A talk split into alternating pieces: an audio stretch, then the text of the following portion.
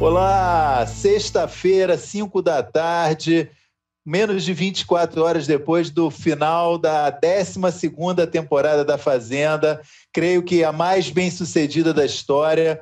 É uma grande honra para mim e para o meu colega Chico Barney receber aqui no UOL Marcos Mion para a única entrevista aqui em vídeo ao vivo que ele vai dar para falar um pouco dessa experiência incrível que foi a 12 edição da Fazenda. Salve, Mion, obrigado por estar aqui conosco nesse momento. Maurício, eu que agradeço, estamos juntos. Eu falei, eu faço questão de, conforme eu tinha prometido para vocês, abrir esse espaço. Já estou aqui, já estou de férias, já estou isolado numa ilha deserta aqui, mas conforme eu tinha prometido para vocês. E também agradecimento por você e o Chico serem figuras tão presentes na, durante a temporada da Fazenda, ajudando a, a fomentar, a divulgar. Uh, faço questão de poder estar tá, tá aqui com vocês. Muito bem. Bom, vou começar aqui, vai ser uma tabelinha, eu e Chico, eu fazendo as perguntas fáceis, o Chico fazendo as perguntas difíceis, tá? Bad cop, good cop. E vou começar com uma, uma, uma, bem fácil para você. É, qual, qual é a sua explicação para esse sucesso fora da curva que foi a Fazenda 12? eu acredito que a gente tem alguns fatores, Maurício. Uh, eu acredito que são quatro, quatro, fatores, mais ou menos, assim, se eu, se eu não estou me equivocando. Mas, um, não tem como negar o efeito da pandemia, não tem como negar o efeito da, da, da forma que nós, como seres humanos, ficamos oprimidos, com medo e, e na verdade, com falta de, de entretenimento, uh, isolados em casa. Então, esse é um fator, sem dúvida nenhuma, que eu acho que foi muito importante. Vocês estão me ouvindo bem, né? Tá tudo certo? Tudo ótimo. Boa. A conexão aqui é mais ou menos. Qualquer coisa vocês me avisam. Então, obviamente, a gente não pode negar o fator da pandemia, das pessoas estarem ávidas por entretenimento. Uh, eu acredito que as pessoas identificaram o esforço, a coragem de fazer um projeto desse tamanho e prestigiaram. Eles viram um número enorme de pessoas envolvidas, colocando a saúde em risco, seguindo protocolos de segurança super estritos. Olha só, cara, são mais de 400 pessoas. A gente teve uma temporada saudável, de sucesso. Tinha, no início tinha um pavor de dar um surto lá dentro. Imagina dar um surto lá dentro e aí no meio da temporada isso ia ser um pesadelo. Então uh, tinha equipes trabalhando tipo vigias de segurança o tempo inteiro. Mas independente desses vigias que foram contratados para ficar de olho na troca de máscara, no protocolo, medir febre, eh, temperatura toda hora, mas as próprias pessoas tinham essa consciência. Então, quem estava em casa estava vendo que a gente estava ali colocando a saúde em risco e fazendo uma movimentação muito grande para levar para eles entretenimento.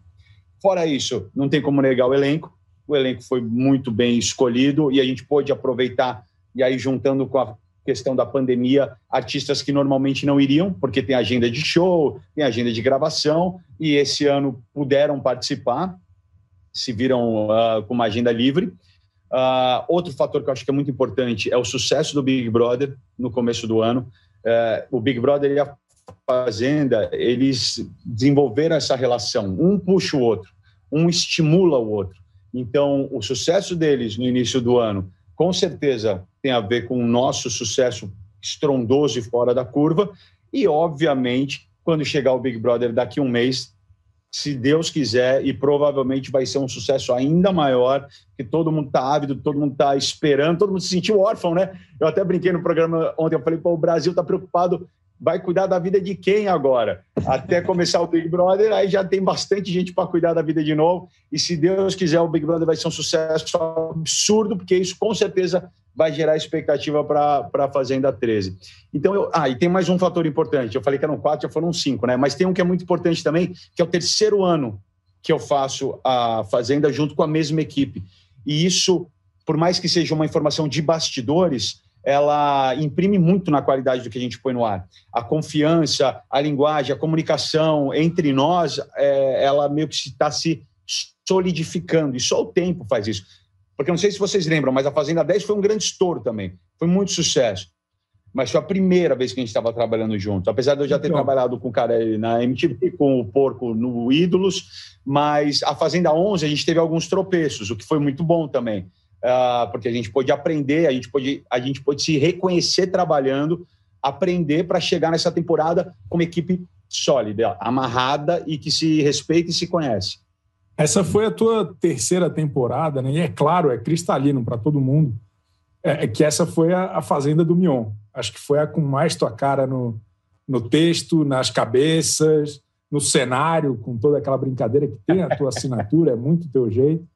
É, é, só que a, a, estrutura editorial continua muito a Fazenda de sempre. É, é, é tudo que tem ao redor do que é a, a, né, aqueles VTs longos, um formato um pouco mais engessado do que o Big Brother, por exemplo.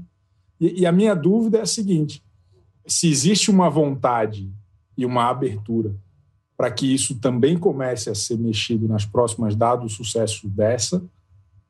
Em que pé que isso está? Assim? É, é, como que tu enxerga isso? Eu, eu, vejo, por exemplo, a live que tu fez com os espiões como um, um caminho para o futuro do, do, da Fazenda. Assim. Aquilo é o Marcos Mion 100%, assim, sabe? Aquela troca mais livre, mais aberta. Né? Então, eu queria entender se existe uma perspectiva do resto, né? do, do que da linha editorial também ser mexida. Primeiro, eu fico feliz de você ter reparado em todos esses detalhes, porque realmente precisa de um olhar clínico de alguém que conhece televisão para identificar todo, todas essas brechas que você citou, onde eu pude imprimir uh, meu humor, minha forma de raciocínio, minha linha editorial, meu texto, minhas piadas. Uh, por quê? Porque é um formato, não tem jeito, é um formato e ele, na sua essência, ele é engessado. Só que eu sou um artista muito inquieto e com muita necessidade criativa. Uh, eu sempre tive o meu palco. Quem me conhece, quem acompanha minha carreira, não sabe disso.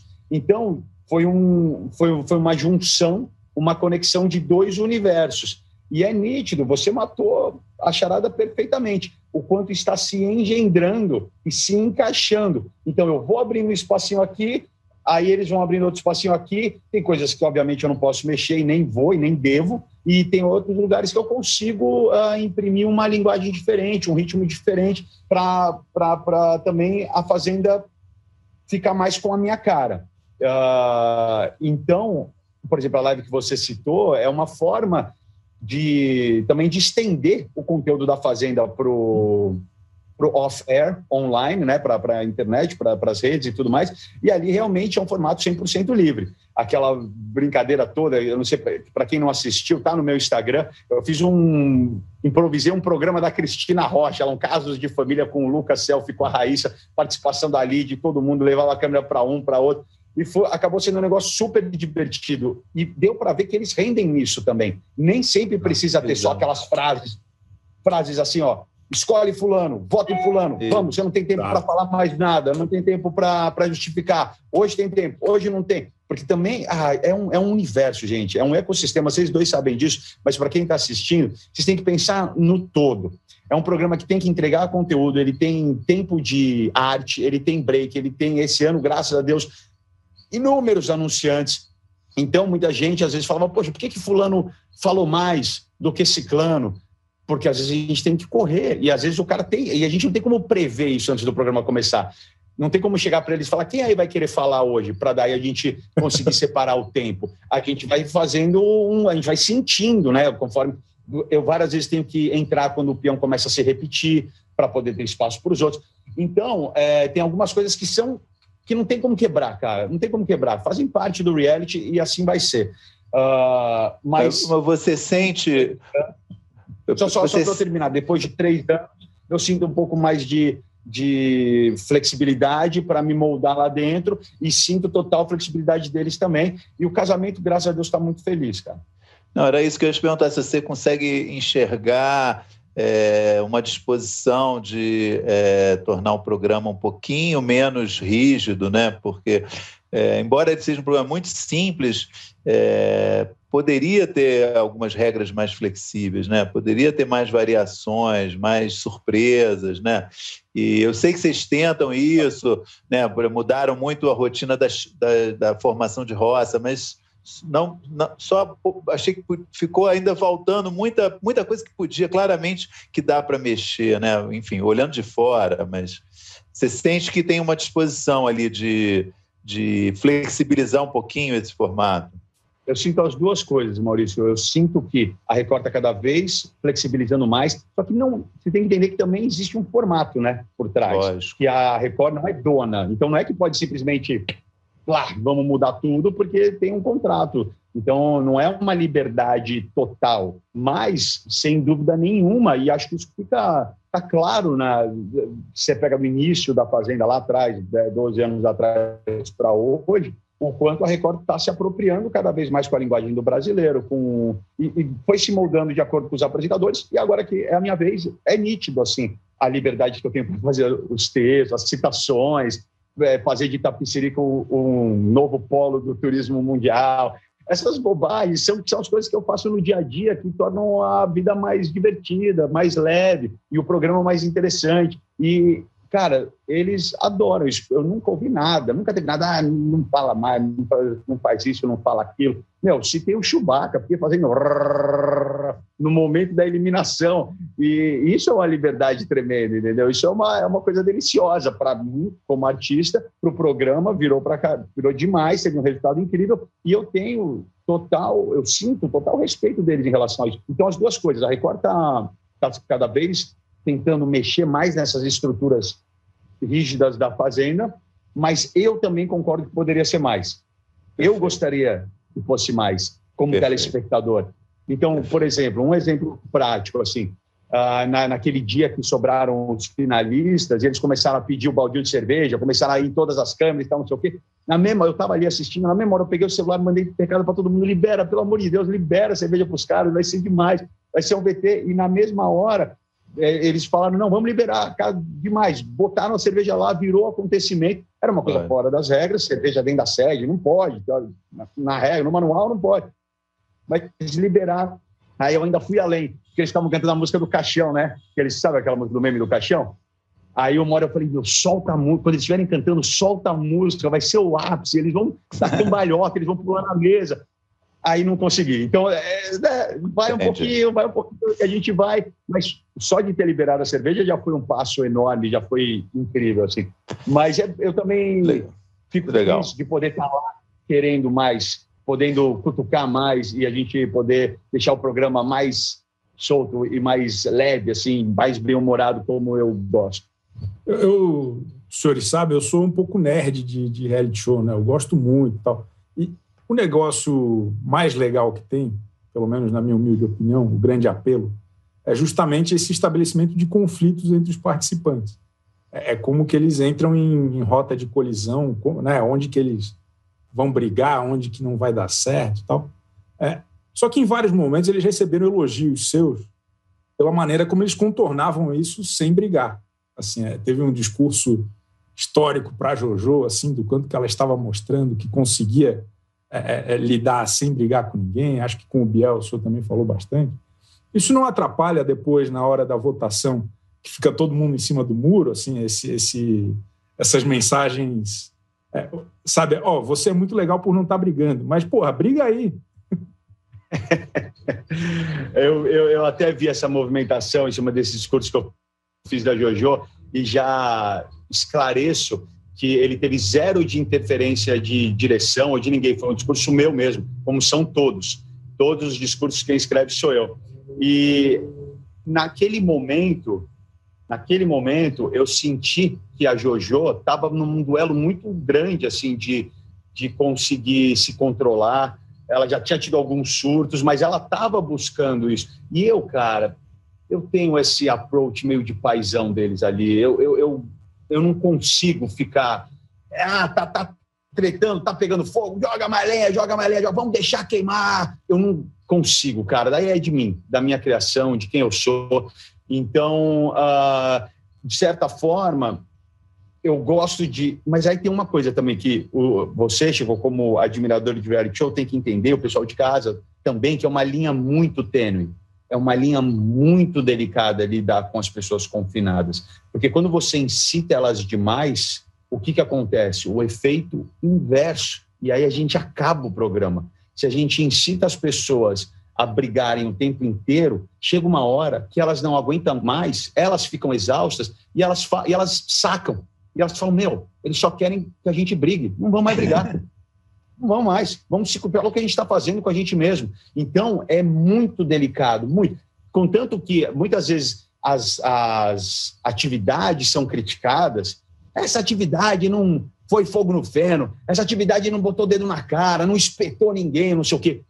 E aí que vem a sabedoria de quem já faz reality show há muito tempo, que nem é minha. Eu aprendi com o Porco, eu aprendi com o Carelli, uh, que a atividade ela tem que ser minimamente é, instigadora, ela tem que ser leve, porque o que vai acontecer é depois, quando eles Caramba. entrarem na casa, o negócio vai repercutir. Se a gente faz uma atividade de apontamento pesado, eles se assustam depois com o quão entre aspas, violentos eles foram. E isso já aconteceu num episódio, numa temporada do Power Couple. Eu não sei qual é, mas é um exemplo conhecido esse lá dentro. Que os participantes olharam e falaram: Hit, olha o que a gente está fazendo, eles só querem que a gente faça isso. Não vão fazer mais nada. Se rebelaram e falaram: a gente também não vai mais, mais fazer parte desse show de horror. Então, tem que ter um, um como é que é, um, afine, um, um ajuste fino nessa história. Uh, a, a, maior clara é, é a, a, a, prova mais clara disso são as atividades. Se você bota qualquer atividade que um veta o outro de ganhar dinheiro, na hora não parece nada. Parece que é um negocinho que acende uma luzinha, a pessoa vai lá, acende uma luzinha, tira 20 mil reais de um, dá 5 mil reais para o outro, e parece que não aconteceu nada. Depois, quando eles estão lá na casa, acontece qualquer coisa, eles lembram, você tirou 20 mil Aí começa. Então, a gente não pode ser muito agressivo nisso, são seres humanos confinados. Então a gente tem que ter muito cuidado na hora de dosar. Assim. E, e em relação ao discurso, não tenho medo de, de, dele ter inibido, por quê? Porque às vezes as pessoas precisam ser colocadas para cima também. As pessoas precisam ser valorizadas ali dentro. Tem que lembrar que são pessoas que estão longe das suas famílias, estão longe dos seus meios sociais, das, das pessoas que eles confiam. Então eu viro meio que uma voz de confiança para eles. E às vezes eles precisam receber carinho, às vezes eles precisam ser colocados para cima para a engrenagem continuar rodando. É um ajuste muito fino esse. Mion, é, fazer uma pergunta daquelas que você fazia em, em noites de eliminação, tá? É, qual foi o, o, participante que te surpreendeu positivamente e qual foi o participante que te decepcionou? Ó, que me surpreendeu positivamente, eu não titubeio um minuto em falar que foi o Lucas Selfie.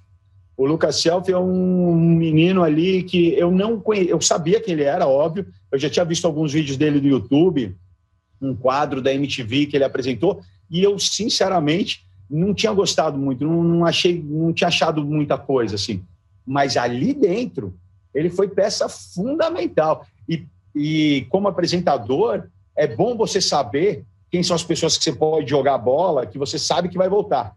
Uh, e ele era um que nitidamente teve até um dia lá numa atividade, eu nem lembro o que era, eu nem lembro que era, mas eu vi que o assunto começou a morrer. Eu, Lucas Selfie, que eu sabia que ele ia me devolver com alguma coisa, entendeu? Uh, então ele foi um menino que me surpreendeu assim muito positivamente. Visão de produtor de TV. É, é sensacional você ter um cara lá dentro que olha o jogo da forma que ele gostaria de estar assistindo em casa. É maravilhoso isso, isso vale ouro. Então, ele, sem dúvida nenhuma, foi a, a, minha, a minha, minha maior surpresa. Foi Decepção. o Chico Barney que mandou ele para lá, né? Era uma conexão. O Lucas estava lá a serviço do Chico Barney, né? Basicamente. Eu brifei, eu brifei.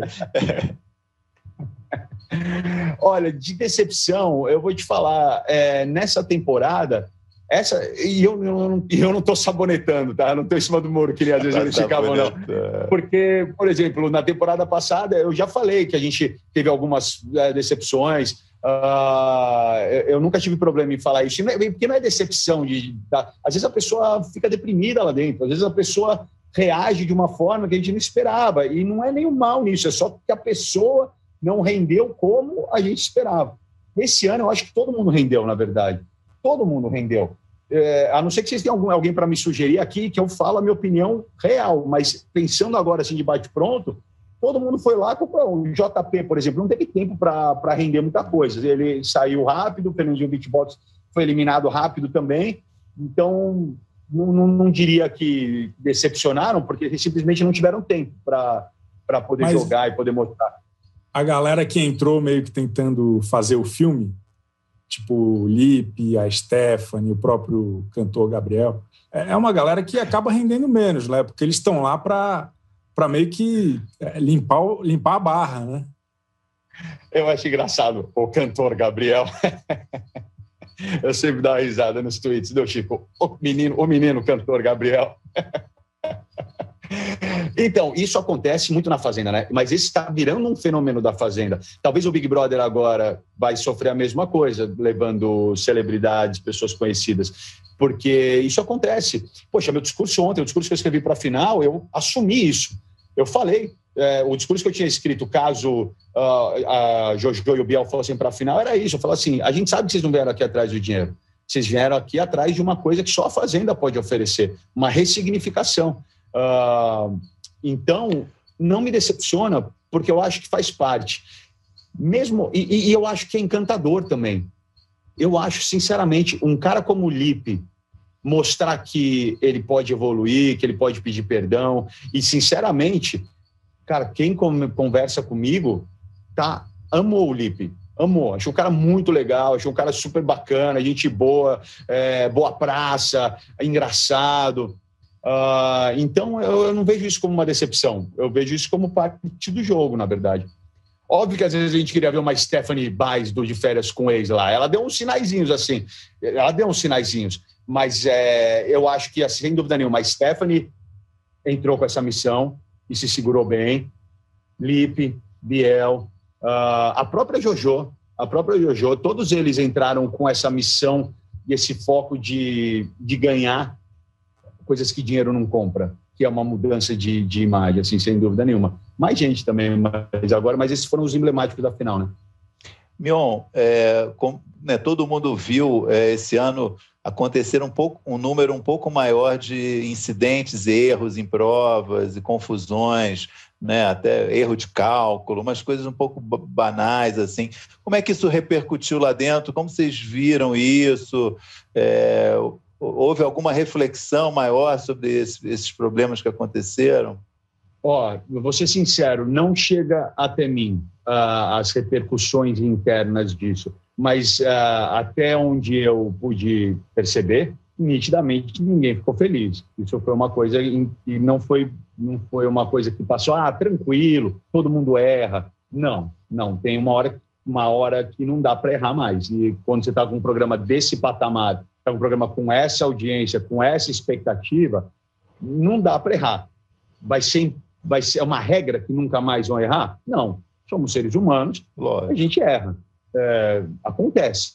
Uh, mas é, a tendência nítida é diminuir essa frequência cada vez mais e, principalmente, corrigir os erros para que eles não aconteçam de novo. Às vezes, eu, eu fico num misto de emoções, porque às vezes eu concordo com o Chico Barney, que as provas são muito complicadas, e às vezes eu concordo com a teoria da Bíblia do programa, que as provas têm que ser complicadas. E é, porque também é uma característica do programa, né? Aquele fazendão, aquela coisa gigante, eles criam aquelas provas. Eu sempre falo, meu, o que, que eles tomaram para criar essas provas? Umas coisas malucas. E, e às vezes o, o erro vem de uma. Não é nem do cálculo, não é nem de, de pensar na prova, mas de como fisicamente ela se resolve. Então, acho que o exemplo mais nítido foi aquele que eles tinham que tacar a bolinha e quebrar os círculos coloridos. Aquela bolinha tinha que bater naquele negócio, o negócio tinha que explodir. Só que o negócio ficava trincado, rachado, não dava para ver se tinha vazado, se não tinha vazado. Eu, onde eu estava, eu ficava olhando. É engraçado, porque numas duas, três rodadas antes da gente parar, eu já estava falando, Produção, conta aí as, as, as, bolinhas verdes, conta as bolinhas verdes, porque de onde eu estava, parecia que já tinham quebrado todas, mas eu não tinha certeza, porque uma estava um buraquinho pequeno no canto. Então, coisas que têm que ser apreendidas e têm que ser consertadas. Próxima vez que vai uma prova que tem que tacar uma bolinha para quebrar um negócio, que quebre de vez, que estilhasse e não deixe a gente na dúvida. Então, são erros que, das mais variadas uh, sortes e fontes, como eu falei, às vezes é uma coisa física uh, da, da prova, não é só da criação dela, que com certeza a gente não vai deixar acontecer de novo. Embora tenha trabalhado a favor do programa, né? Acho que o pico da, da, da, temporada foi, foi justamente um dos problemas, né? Que era tava todo mundo conversando sobre isso. Né? Sem dúvida, com certeza. É, acabou chamando a atenção, né? As pessoas ficaram curiosas para ver e acabou fomentando mais ainda, com certeza. Chico, Stel. Tem uma questão aqui, uma questão polêmica, meu. O, o, a presença de alguém como o cantor Gabriel é, é, não fica um pouco na contramão de tantos debates sociais aí do que a gente tem é, é falado é, nesses últimos anos, tanto no Brasil como no mundo? É, acho que principalmente o discurso de ontem, muita gente reclamou, assim, achou que colocou num, num lugar esquisito, sabe? De, de, pô, esse cara aqui é bonzinho, pô, não tem nada de errado, não, vida, vida que segue, vamos nessa tal. Será que não, não dá um, um, uns passos para trás, principalmente pensando em quem foi de alguma forma prejudicado na história? Ó, eu acho que a gente não pode julgar ninguém, não cabe a mim uh, julgar uh, e, e, determinar. Isso cabe à lei. Isso cabe à lei. Isso não cabe a mim. Dentro do reality, e meu discurso foi baseado principalmente no que ele apresentou, e eu falo isso sempre: para mim, os participantes nascem, vivem e, entre aspas, morrem quando são eliminados. E eles são, aí sim, julgados pelo jogo no que eles apresentam lá. Uh, e eu, como apresentador, eu tiro tudo o que veio antes. Até porque, por exemplo, eu, tem pessoas lá que eu conheço há muitos anos, esse ano, principalmente. Pessoas que já frequentaram meu programa. Muitas vezes eu não posso ficar sendo influenciado pelo que eles trouxeram de fora. Eu tenho que me basear no que aconteceu ali dentro. E o que eu escrevi ali dentro, aconteceu tudo. O menino cantor Gabriel, ele não revidou, ele, ele ficou em silêncio quando ele foi agredido, colocado no canto, xingado, não sei o quê foi uma postura uh, de acordo com o discurso que eu fiz. Ali dentro, cara, se, se hoje ele vai sair na rua e fizer uma besteira, cara, aí é a vida dele. Lá dentro do reality, o tempo que ele ficou confinado, que é o tempo que, que me interessa, principalmente para fazer o discurso, uh, ele está participando daquele programa. Uh, o que ele fez antes, cara, não cabe a mim julgar. Eu, não, eu, nem, eu nem posso julgar, porque também, se fosse assim, todos seriam passivos de julgamento. Nós seríamos passíveis de julgamento, eu, você, Maurício, todo mundo, todo mundo. Isso é, isso cabe a Deus pessoalmente com cada um e à justiça com quem se, com, com as pessoas com as quais ele foi ou pode ter sido, eu não sei direito as histórias, ele pode ter prejudicado. Aí não cabe ao programa ser o, dono desse julgamento. É, não, com, você sem dúvida não tem, eu acho, realmente a responsabilidade. Mas o programa eu, eu questiono, porque o próprio Biel disse lá, né, que em um dia que ele estava lá para melhorar a imagem dele, né? Foi, tinha uma intenção ali, ele falou: ah, não importa o dinheiro, né? Eu estou ali para, tô aqui porque eu quero né, me limpar, quero voltar a ter uma imagem positiva. Não lembro as palavras, mas ele falou isso claramente, né, um dia numa conversa. Mas ele não foi o único, né? É, mas é, é um que tinha um passivo, digamos, mais complexo, né, Bill? Mas, enfim. Eu... é, não, mas é, é, é, uma questão que, assim, de novo eu falo, eu não posso ser o dono desse julgamento. Lógico. Você não é digno de participar desse programa, ou você não é digno disso ou daquilo, ou você não é honesto, ou puro, ou bom o suficiente. Não cabe a mim esse julgamento. Perfeito. Meu, você falou muito da Globo várias vezes, né? Fez referências a, a, a, ao Bial, fez referência ao próprio Big Brother, a pessoas da Globo. Como é que isso repercutiu dentro da Record?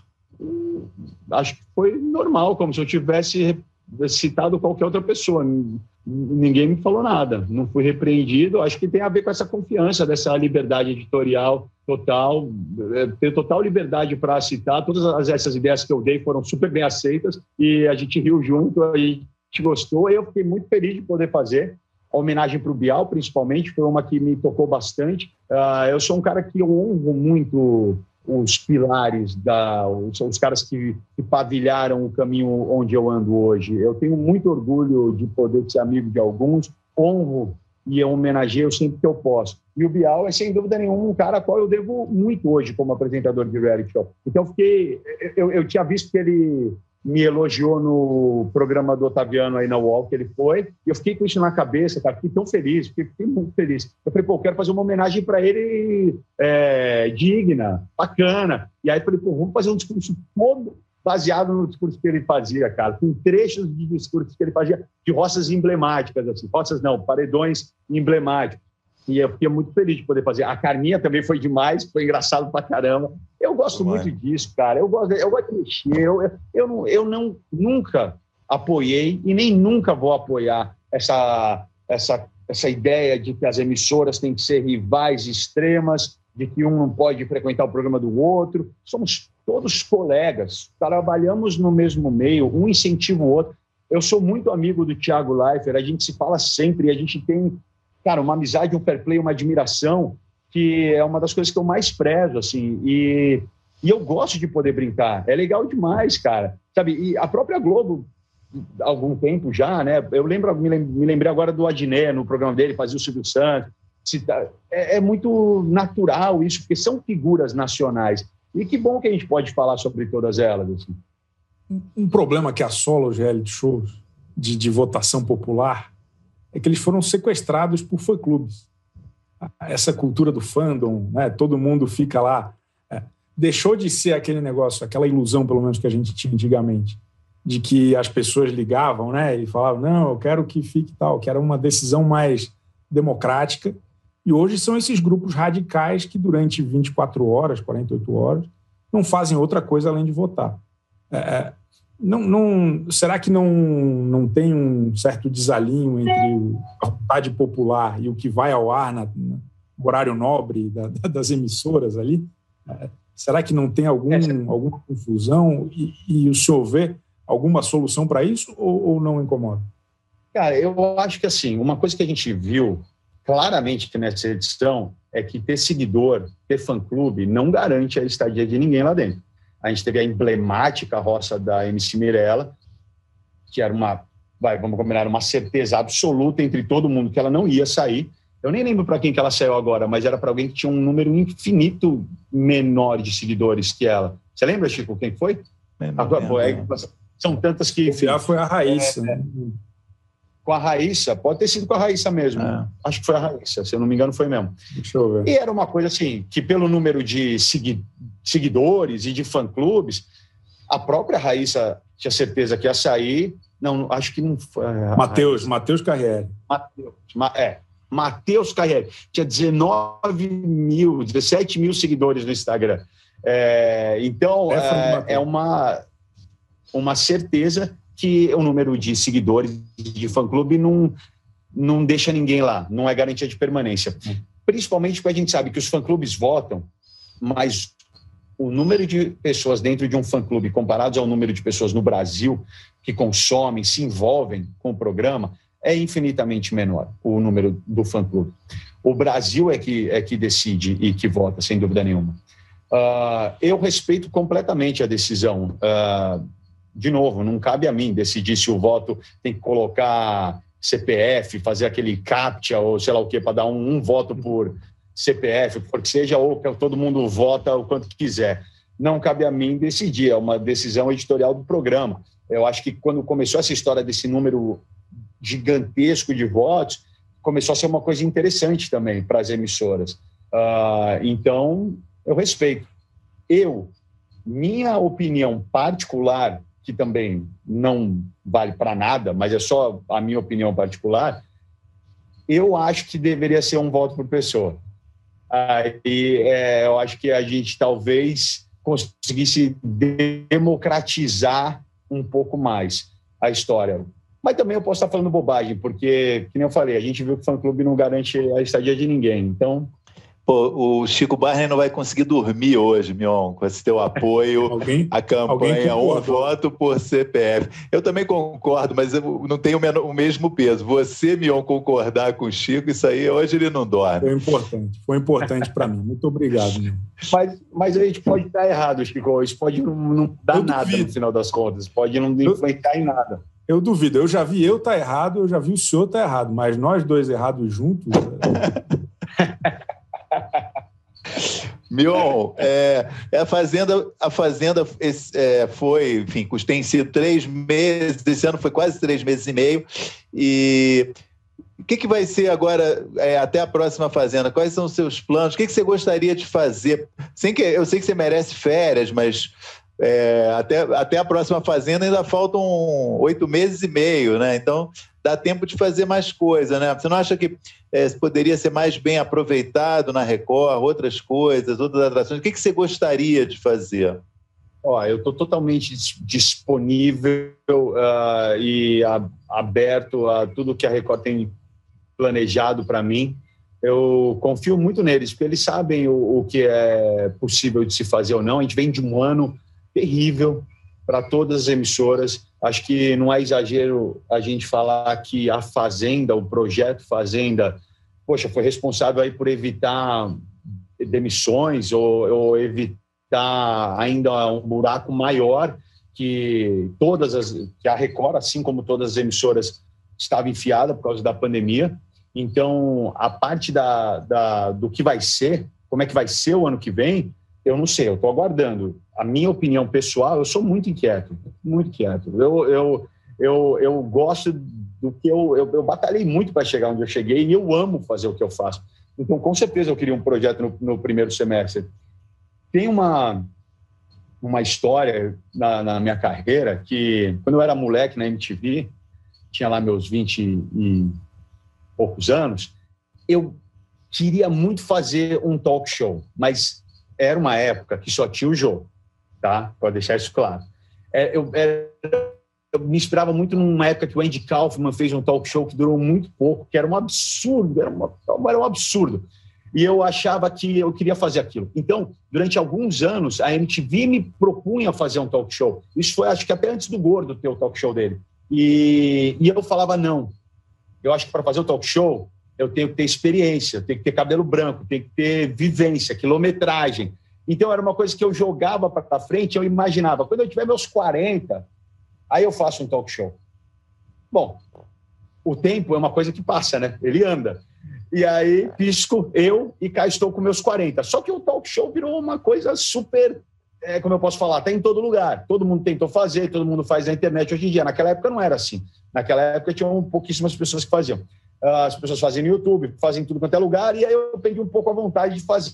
Uh, mas, abrindo assim meu peito para vocês, meu coração, o que, que é uma coisa que talvez eu, eu me interessaria muito em dedicar e fazer e criar, tentar criar um jeito legal e diferente de fazer, seria um, um programa no fim da noite, assim. Eu, ano passado, eu até apresentei para a Record um projeto que era uma coisa bem diferente, assim, de tudo, para um talk show fim, do, fim da noite. Eles adoraram a ideia. Uh, até durante um tempo juntamos uma equipe para desenvolver.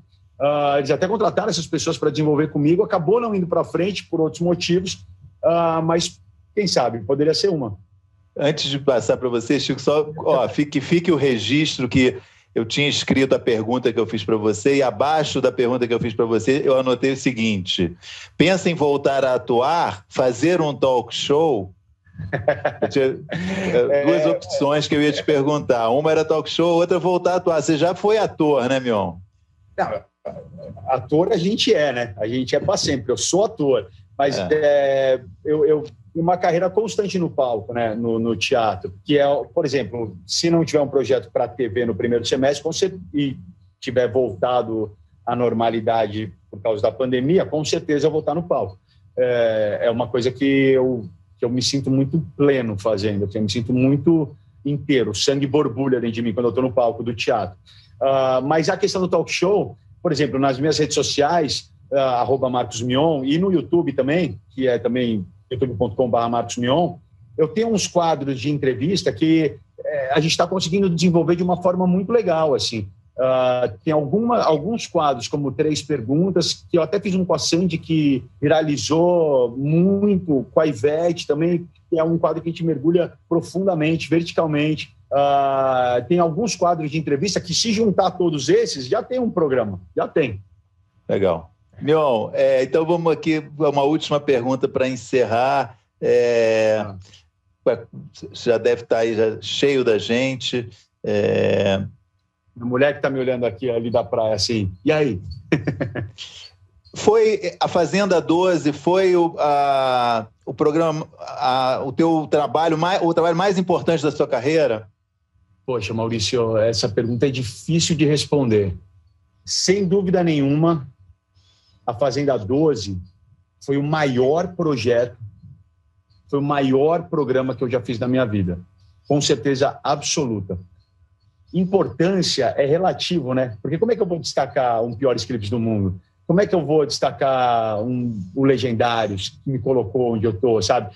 Então, importância é muito relevante. Vai de, acho que todos os programas que eu fui trilhando, um quinta categoria, que foi o meu passo para a TV aberta, é, é difícil falar sobre importância, mas a Fazenda 12 foi o maior, foi o que, sem dúvida nenhuma, que me, me deixou de uma forma onde eu pude uh, não sei se eu vou explicar direito assim, mas eu, eu, eu consegui sentir um retorno que eu nunca senti na minha vida, de público, de crítica, de anunciantes, de, é, é, eu acho que tem a ver com o momento da carreira que você consegue chegar. E é muito louco isso, porque de um tempo para cá, é, quando a gente vai gravar alguma coisa e as pessoas, eu vejo assim, as pessoas me chamam de senhor. Muito louco.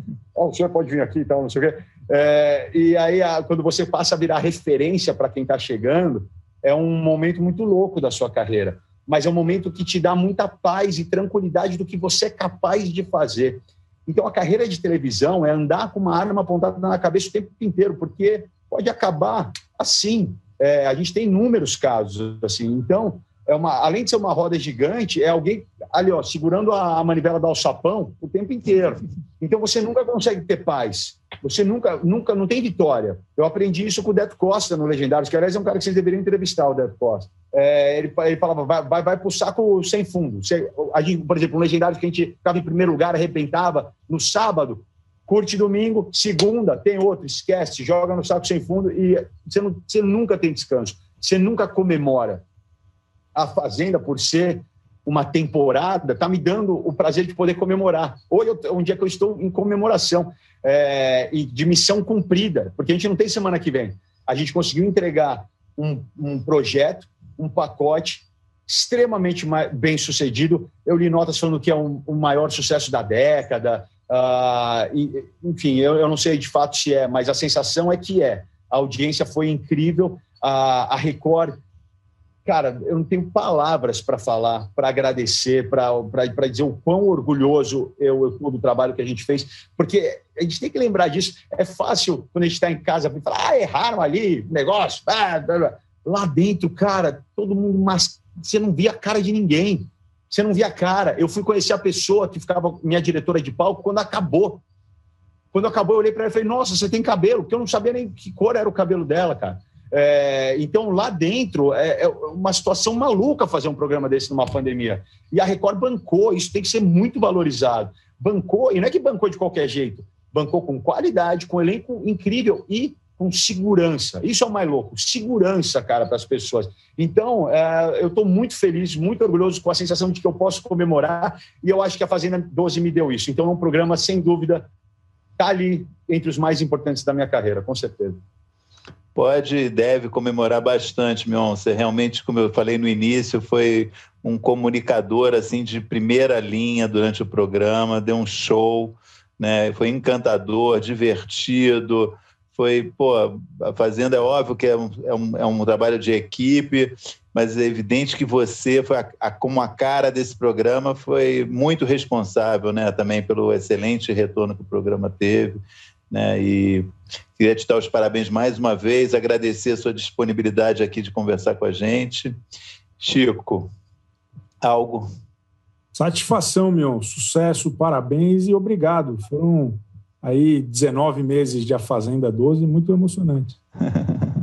oh, deixa deixa eu, eu só, antes de terminar, pessoalmente, é, agradeço vocês dois por estarem presentes, fomentando, por terem a generosidade numa época onde o clique negativo, né? O clique que acusa de fraude, manipulação, eu, etc, etc, terem a generosidade de escreverem matérias que foram tão positivas, assim, que eu tipo, mandei para minha mãe, de verdade. Vocês têm que saber que vocês, vocês fizeram minha mãe ficar emocionada, assim, e essa altura da minha vida, uh, com tantos anos de carreira, poder receber assim uma matéria que, com todo respeito, eu falo muito carinhosa, assim, muito generosa comigo, muito generosa. Então, sou grato a vocês. Podem criticar negativamente também quando for, porque eu sei que esse é o papel de vocês, eu respeito muito. Mas como eu escrevia, quando eu repostava, eu falava assim: uh, o Maurício, com todo respeito ao senhor Barney e a sua careca, mas Maurício Sticer é um dos caras que está falando de TV, é uma das pessoas mais sólidas no nosso mercado de crítica televisiva. Então, poder ter um, uma chancela dessa, um elogio desse, ou como você acabou de falar agora, Maurício, fico muito feliz. É uma honra enorme.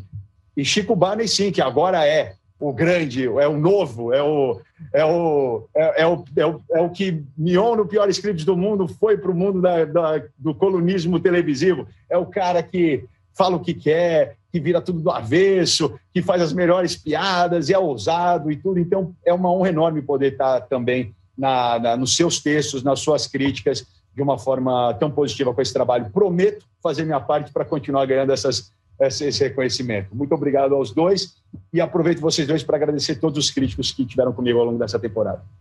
Valeu, Mion. Bom descanso aí e te espero te ver brevemente de novo na televisão. Um abraço.